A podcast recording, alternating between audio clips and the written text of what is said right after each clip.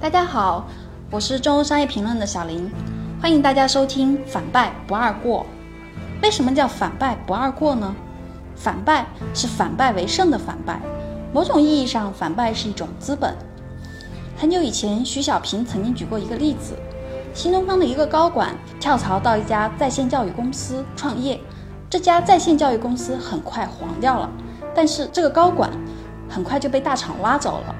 他不仅没有贬值，反而升值了。对方看中他的这段失败的经验，毕竟花了钱，投入了时间，获得了一些非亲历不可得的直接经验。不二过呢，是《论语》里面的一句话。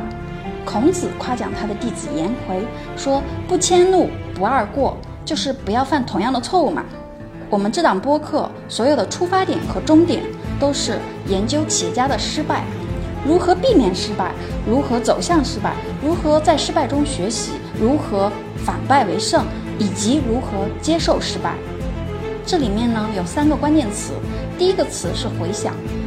如果是一段非常典型的失败，它会在一个人的以后的路上不断的制造回响。一个词是神交，我们要与那些败中求胜的人神交。还有一个关键词是关照。我们做所有事情的出发点都是爱自己，我们希望能把典型企业家的失败作为一种镜鉴，来关照我们自己在现实中的困惑。为什么要研究失败呢？失败到底有什么价值？第一个价值是工具理性，也就是说把失败作为方法。我们知道成功是多因一果的，当我们研究成功的时候，容易陷入归因谬误。也就是说，成功的原因是多种多样的，每一个原因都不构成成功的充分条件。失败呢，也是多因一果的，但是每一个原因都是构成失败的充分条件。古时候的人把这种情形描述为渡海浮囊，也就是说，在一个大塑料袋里面装满气体，然后系在腰间，渡水的时候充当一个游泳圈一样的东西。但是，无论这个浮囊多么坚固，只要用针扎一下子，气体跑掉了，渡海的人就淹死了。古时候的各种经论用渡海浮囊形容戒律，一个人如果奉持戒律才能安全。我们反败不二过，就是想作为渡海浮囊的生产者。某种意义上，这也是证伪的魅力，因为你要证明一件事情是错的，比证明一件事情是对的更具有确定性，更安全。研究失败的第二个价值是故事感性，因为我们每个人都不敢说自己不是一个失败者，所以失败的故事会让所有人都容易产生共鸣。而企业家呢，是反败痕迹最重的一个群体。这里想吹一个牛，我们希望描绘一个浮世绘般的反败画像，企业家反败的量子纠缠场。但是如何说服企业家接受我们的采访呢？第一个价值点是时间价值，人生可能就是几场失败的时间，时间是真实而残忍的，即便是大佬，他常常也会在一些场景里面感觉到人的有限性。那些打过的大仗，不管结果如何，都值得珍重梳理。第二个价值点是被误解与表达欲，失败往往伴随着被误解，被误解就会激发人的表达欲。比如说，今年前一阵子，双汇父子俩权谋大战，正当大家都看得云里雾里、看不懂的时候，他的长子自曝一篇长文，这就是被误解激发的表达欲啊！我们的研究对象呢，是典型企业家不正常的切面，主要包括三种：第一种是大胜大败者，因为他打过大胜仗，他的失败可能更有意义；第二种呢是困境反转者。困境反转意味着这个人认败，但是不服败。还有一种是下沉型的反败，也就是说，这个人手里一把烂牌，但是打出了王炸的效果。还有一个很重要的问题是风格和框架，因为风格和框架代表着我们的自觉性和一些有意识的选择。第一个框架是时空框架，从时间上，我们主要研究2008年后的企业家的失败。因为按照中国经济的大周期，二零零八年之后，从增量时代进入了一个存量的时代，大势型的失败减少了，个人决策型的失败变多了。从空间的角度，我们以中国文化为母体，西方文化作为一种外部的刺激，具体落脚点还是中国。我们的研究风格有三个关键点：第一是聚焦于人，吴晓波老师在大败局里面的很多着眼点是大时代、大趋势，而我们的着眼点呢是具体的人。我们甚至刻意追求某种女性视角去研究企业家他们的性格、心理、内在动机和行为模式。第二个关键点是故事和理论，故事负责艺术性，理论呢负责科学性和系统性。老板跟我们说，故事跟理论相比甚至是次要的，当然并不代表故事不重要。第三个关键点是真实、立体、留白和复杂。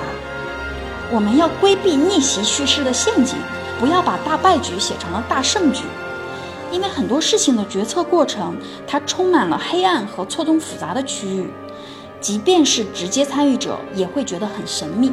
商学院擅长研究成功案例，往往会以成功的结果去倒推原因，倒推成功的必然性。但是呢，其实历史是偶然的王国，逻辑应该是开放的，而非封闭的。一次性讲明白的话语，并不是文本的魅力所在。我们想研究那些说不清楚的复杂性，我们认为这种复杂性是迷人的，是性感的。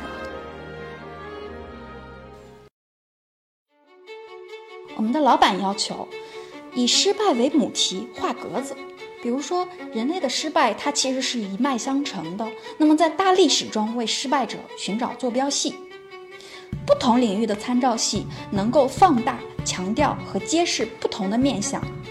老板又说了，分析工具越新鲜、越多元，成果越有意思。所以在我们确立母题之后，进行了很多画格子的工作，就是理论建构。但是这种理论建构啊，是思想性的借鉴，而非机械性的移植。一个很关键的问题是，理论到底是前置的还是后置的？嗯，我们倾向于辩证性的看待这个问题。许继林老师举过一个例子，他说朱熹很喜欢格物，他喜欢研究各种各样的小理，然后以此来研究更为本质的天理。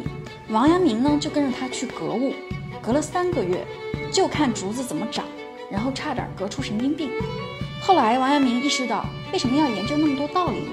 所以，阳明心学特别强调实践出真知。也就是说，格子并非牢不可破，而是一种工具。因为一个人如果没有分析框架，他容易不稳定。连浪漫主义诗人雪莱都说了，要追寻自然背后更高的统一性，一套能反复使用的、具备一致性的东西。我们这种画格子呢，会有标签化的嫌疑，但是从标签进。也要能从标签出得来，不要被框住了。还有一个最难的问题在于形式探索。目前我们的形式包括播客和非虚构叙事文本。在我们探索多元化的媒介形式的过程中呢，遇到了很多的困境，比如说一鱼多吃的困境。我们是先写非虚构叙事文本，还是先做播客呢？不管是先做哪一个。